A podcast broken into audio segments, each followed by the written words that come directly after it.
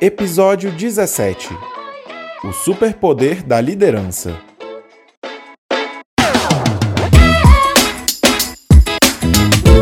Olá, eu sou Fernanda Peregrino e este é o podcast da Varejo SA. Aqui você fica sabendo tudo sobre o setor varejista de uma maneira leve e confiável. Hoje nós vamos conversar sobre gestão de pessoas no varejo com Cidinha Fonseca, especialista em governança familiar e corporativa. Cidinha Fonseca é reconhecida pela revista Forbes como uma das mulheres mais influentes do Brasil por sua atuação em recursos humanos. Lançou no ano passado o livro Pense Grande, Pense Pessoas, onde explica a importância das pessoas nas organizações e mostra técnicas para a gestão de pessoas.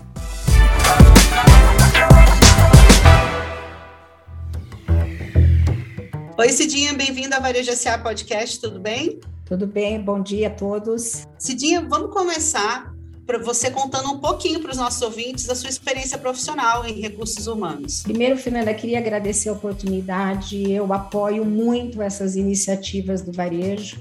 Eu estou fazendo 51 anos no varejo e acho que o varejo carece de conteúdo, conteúdo bom frente a toda a representatividade que o varejo tem na economia. Eu pergunto, o que, seria da economia do Brasil se não fosse o varejo? Né?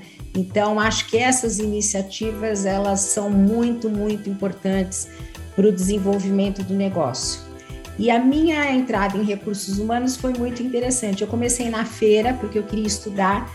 Comecei com 13 anos de idade. Eu vendia tomate na feira e eu não era dona da barraca, não. Eu era uma funcionária. E na feira eu aprendi muita coisa. Eu falo que foi um MBA on the job é, lá na feira, porque você fala de cliente, de pricing, de estratégia, de atendimento e tudo mais.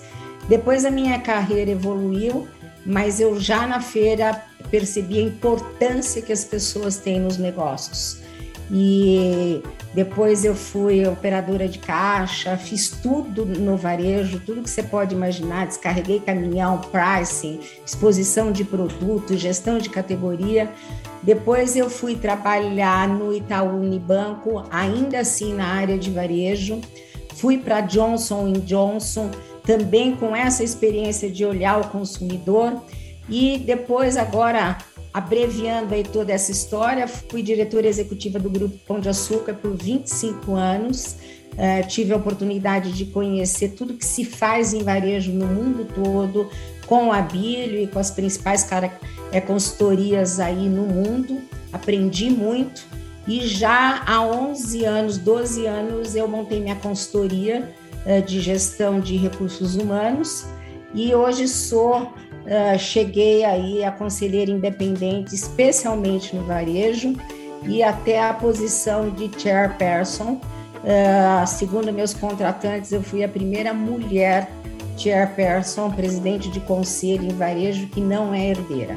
Então, uma carreira muito voltada para varejo e especificamente em gestão de pessoas e também é, do cliente tá? Eu fiz a Universidade Disney, trabalhando com excelência em serviço, porque o varejo sem cuidar da jornada do cliente também não existe. As pessoas é são o principal capital das empresas? Olha, eu sei que eu sou suspeita para falar, mas eu não tenho a menor dúvida. Seja independente do tamanho do seu empreendimento, eu posso ser um pipoqueiro lá na esquina, ou posso estar numa grande corporação as pessoas sempre vão ser o grande diferencial.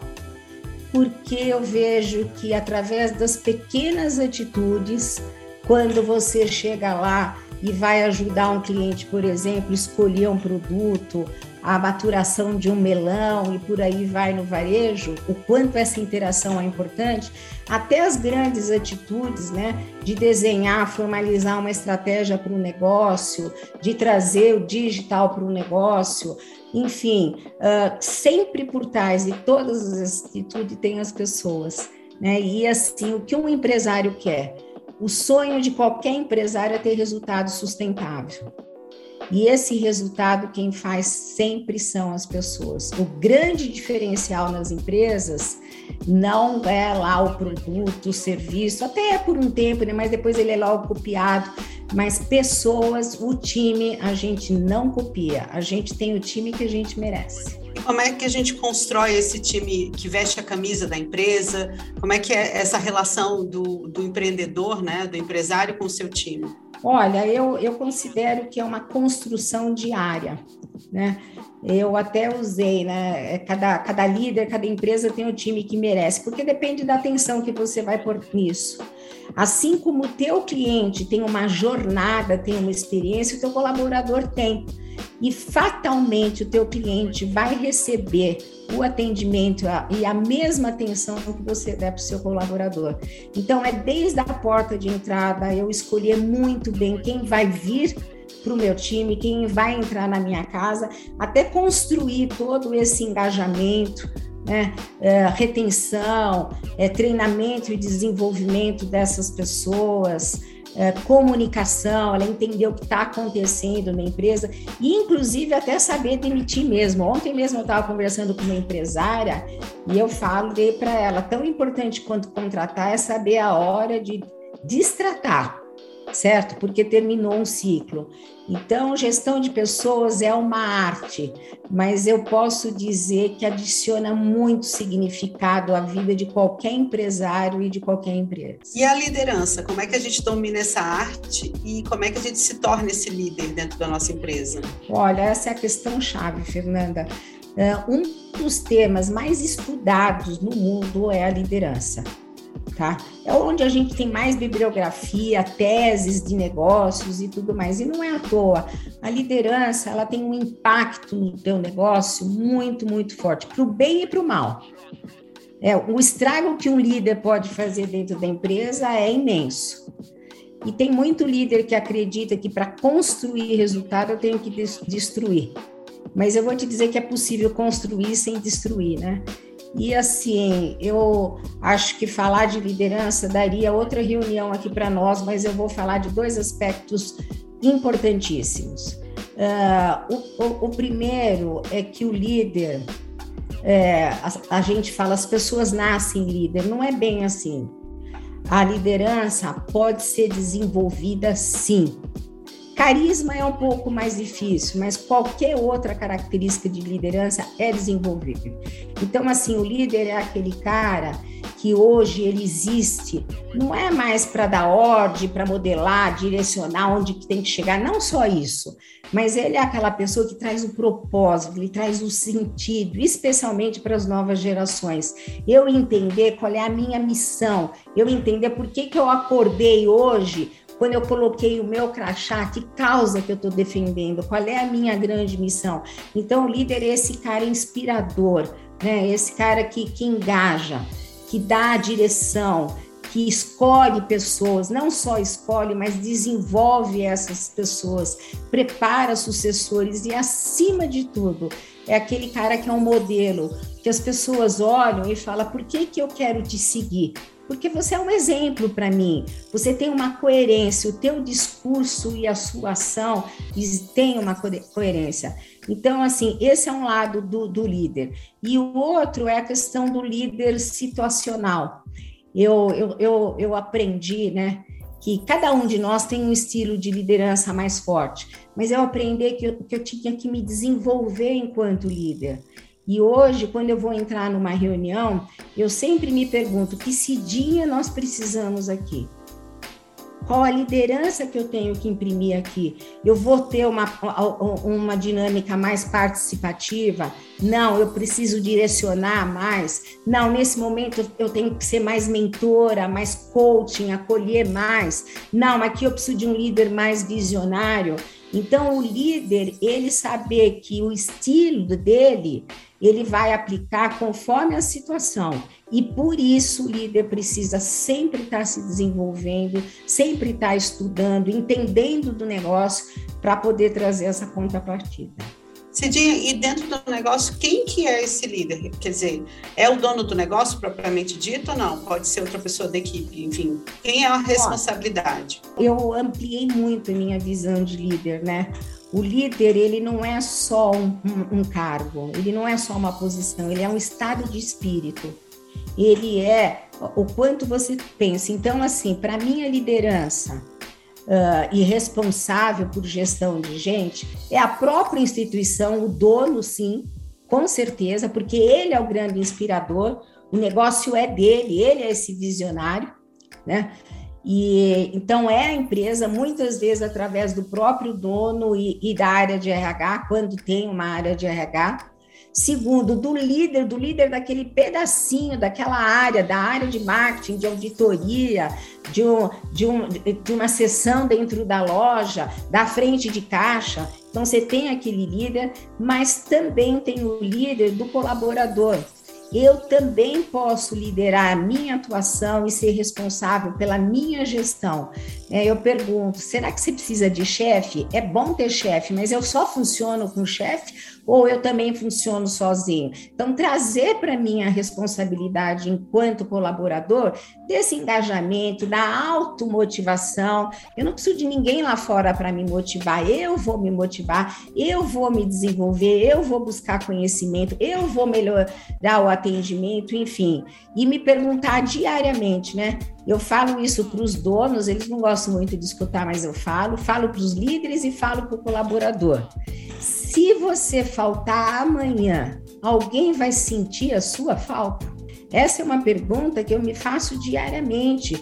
Você tem que ser útil, seja a posição que você tiver, seja de dono, seja de líder de uma área, ou até de um colaborador lá que às vezes faz o pacote certo? Mas você está liderando aquela atividade, o teu pacote, e se faça importante, porque isso é que vai trazer o futuro da tua empresa, o futuro da tua carreira. Você fala muito também sobre o, os times multigeracionais, né, Cidinha? Principalmente no livro que você lançou recentemente, então, me conta um pouco de que maneira essa diversidade de idade, de cultura e gerações é, contribui para a empresa. Fernanda, olha, esse é um grande desafio. Eu vejo assim as empresas e as lideranças apanhando muito e até em casa, né? Quem não tem em casa lá um adolescente, né? E a esposa está numa geração, às vezes o filho no outro. Então, assim, é muito difícil você é, é, é, é fazer a gestão de tudo isso.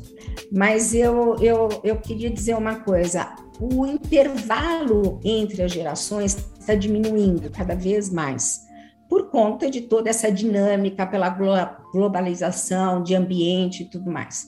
Então, é muito comum hoje você ver numa mesma empresa e às vezes numa mesma área duas, três e até quatro gerações habitando uma mesma área. Às vezes você vai lá, você tem oito, você tem oito colaboradores dentro da tua área, e você tem o da geração X, da Y, da Z, tem o baby boy, você tem o líder que às vezes é muito mais jovem do que um subordinado. São questões hoje que fazem parte da nossa realidade, né? Do novo, do novo ambiente de negócio que a gente tem.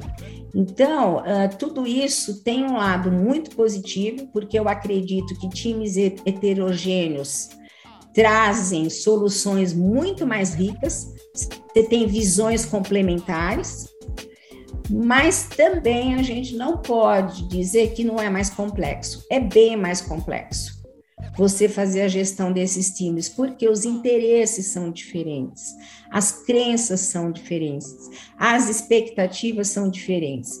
Então, fazer essa leitura, entender, eu tenho um capítulo inteirinho sobre isso, de tão delicada que é essa questão.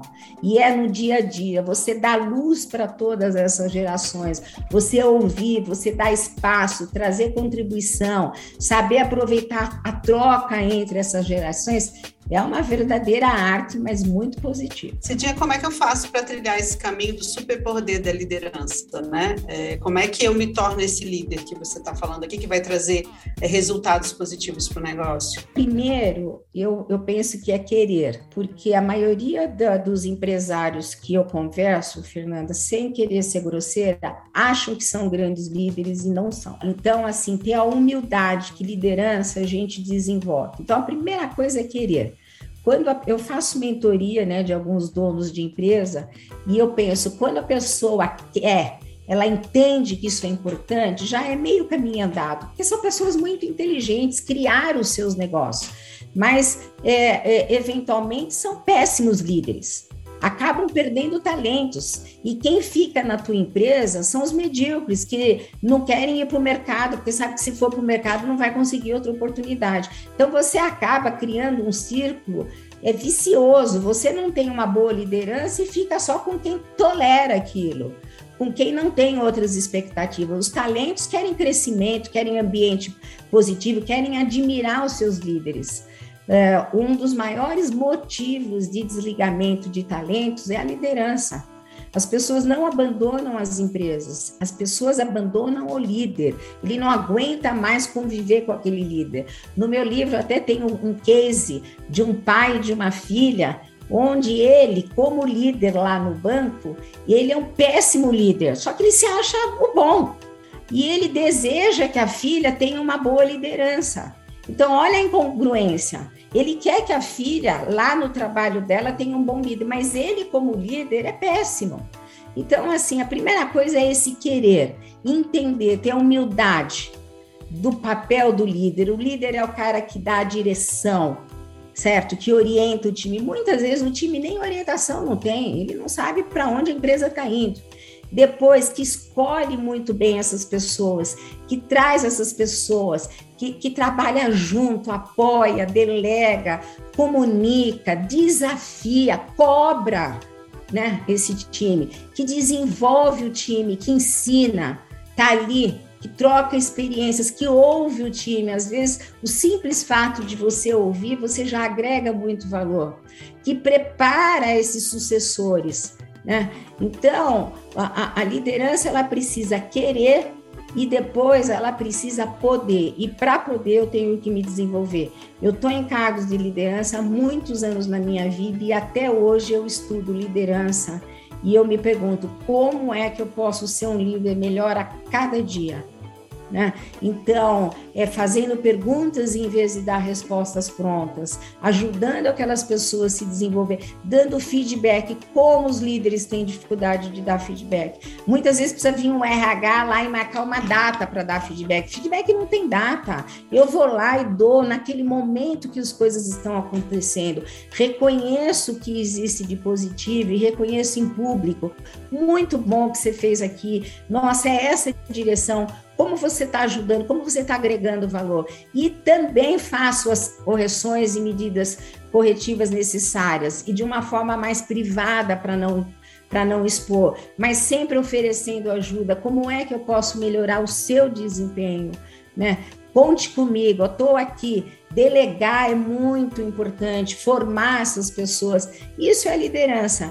E é um jogo que é para o resto da vida. Não tem data para começar a ser líder tá? Quando eu começo, eu até fui promovida naquele momento, mas não tem data para terminar. É a vida inteira. Eu sempre posso melhorar a minha liderança, contanto que eu tenha a humildade, que eu ouça. Né? Não é simples a gente. A gente quer muito dar feedback, mas receber é mais difícil, porque dói. Eu já levei muitas pancadas de feedback que eu recebi, mas eles foram muito preciosos para mim, para minha evolução e para eu entender que eu ainda tinha gaps de desenvolvimento. Me parece que a liderança tem a ver com esse termo que está muito em moda, que é o engajamento, né? A empresa hoje tem que engajar o público e, de certa maneira, ela tem que engajar o seu colaborador também, né? Exatamente, porque assim, o grande papel do líder que eu falei lá no começo é esse: é primeiro ter um propósito entender, certo? Por que, que nós estamos ali? E isso todas as empresas têm o seu propósito. E segundo, engajar as pessoas nesse propósito. Quer dizer, o time todo indo nessa mesma direção, né? Por que, que eu estou ali? Que entregas são importantes e mais do que isso, por que elas são importantes? Por que nós estamos no mercado? Por que a minha empresa está no mercado? Por que, que eu abro as portas para o público todos os dias? Qual é o meu papel, qual é a minha entrega, né? E engajar as pessoas, eu diria, se o líder tiver que escolher uma, um desafio, uma atividade, esse sem dúvida é o mais importante. E ele faz isso no dia a dia, tem que ser verdade, tem que ser legítimo, não pode ser só discurso. Cidinha, Para encerrar aqui nosso bate-papo, é, eu queria que você falasse sobre as tendências de recursos humanos agora e considerando essa coisa do, do home office, né? Muitas pessoas em muitos países estão é, abrindo mão de empregos de anos para continuar trabalhando em casa. Me conta um pouco de que maneira isso vai afetar também o setor de varejo, considerando o fim da pandemia também, né? Quais são as tendências que vêm de RH? Essa questão do formato de trabalho, ele logo, logo vai se acomodar, tá? É assim toda a história do trabalho no, no mundo, ali desde que trabalho começou a existir ali no sistema feudal, ele foi evoluindo. Eu acho que vai se acomodar. A grande maioria das empresas estão optando pelo sistema híbrido, que você mescla um pouco aí do home office, do presencial, e esse essa dosagem eu acho que as empresas vão encontrar através do seu próprio ramo de atividade e também de determinadas áreas. Tem áreas que muitas vezes é mais necessário estar presente, outras não tanto e por aí vai. A minha grande preocupação não é essa. Uh, eu acho que tudo isso vai se acomodar. Assim como o cliente também vai se acomodar entre o digital e o, e o físico, né? Ele, ele descobriu aí o Omnichannel, descobriu o online, mas ele também ainda quer o físico. Então, eu acho que o, o colaborador e o cliente, eles vão encontrar seu caminho, as empresas já estão desenhando. Qualquer formato de trabalho tem vantagens e desvantagens, e tudo isso precisa ser trabalhado. Mas eu gostaria de falar de perspectiva de tendência de RH, né, com uma outra dimensão que não apenas da rotina de trabalho. E vou falar de duas que eu acho importantíssimas, são importantíssimas, embora tenham muitas. Uh, a primeira delas é do papel de RH. O papel de RH ele vem evoluindo, deveria estar evoluindo, o papel de gestão de pessoas ao longo dos anos. E, e, hoje fazer gestão de pessoas não deveria ser só uma atribuição da área de RH, é de qualquer liderança. Todos nós somos responsáveis por fazer gestão de pessoas. E o grande papel de RH é, é ferramentar o dono, os líderes de como fazer essa gestão de pessoas. Então, as competências de negócio elas estão passando por uma revisão muito grande. Né? As competências que o negócio tem que ter e o RH tem que ajudar nisso. E a outra questão é a questão cultural o, o, o, o, gerente encarregado, diretor de RH, seja lá o porte que tiver, ele não é apenas um gestor de pessoas, ele é um gestor da cultura da empresa. Então, hoje o varejo, de uma forma geral, está passando por uma grande modelagem do ambiente de negócio, seja no home office ou na transformação digital. Hoje, uma banca de jornal da esquina já começa a estar preocupada com o digital, então não dá para vir as costas, certo? E tá numa rapidez que vocês devem estar acompanhando. Uh, o varejo está fazendo sim a lição de casa e eu estou muito orgulhosa do que as empresas estão fazendo e estão atentas. Mas fazer transformação digital não significa apenas adquirir tecnologia.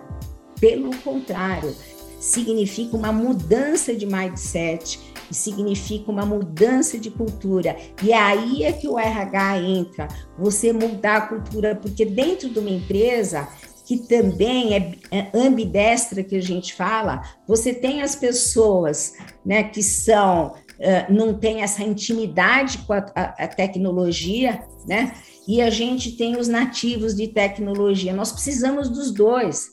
Nós precisamos do dois. E os ambientes hoje, eles são ambidestros por causa disso. Eu preciso daquela pessoa que conheça os princípios de varejo, que a gente nunca vai poder abrir mão, porque eles são importantes, são fundamentais, mas também preciso de tecnologia. Então, o RH entra para trazer essa, revisitar essa cultura, preparar essa empresa para toda essa transição que está batendo aí na nossa porta, já está acontecendo, requalificar as pessoas né? Pessoas que tinham uma posição e muito controle de conhecimento, de habilidade, de atitude, já não tem mais, tem que revisitar e tem que se requalificar, tem que se atualizar. Né? Então, o, o papel de RH ele é fundamental hoje como parceiro de negócio, como uma área muito mais estratégica do que apenas aquela área de fazer folha de pagamento, cuidar dos benefícios, contratar, demitir. Tudo isso continua sendo importante. É, é importante, mas não é suficiente mais, certo? O, o, a pessoa de RH ela tem que pensar como dono do negócio mesmo e o dono do negócio pensar como um diretor de RH. Maravilha. Cidinha, queria te agradecer demais pelo bate-papo, pelas dicas maravilhosas e está convidada para voltar aqui para conversar com a gente de novo. Obrigada, Fernanda. Parabéns pela iniciativa aí. Muito obrigada. Obrigada.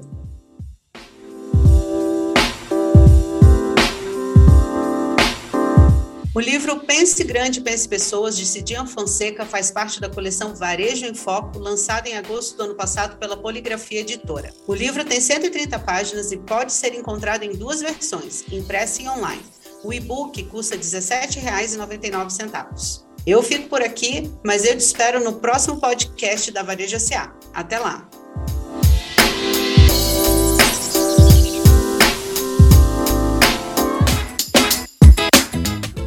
Este foi o Varejo SA Podcast. Quer conferir mais conteúdos para o crescimento do seu negócio?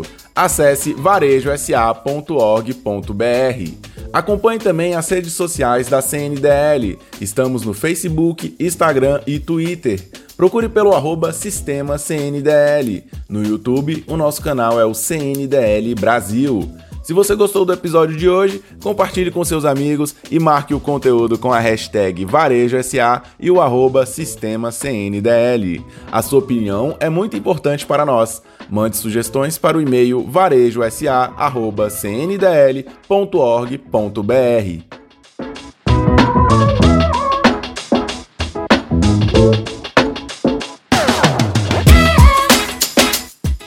A sonorização e montagem é de Gabriel Layer.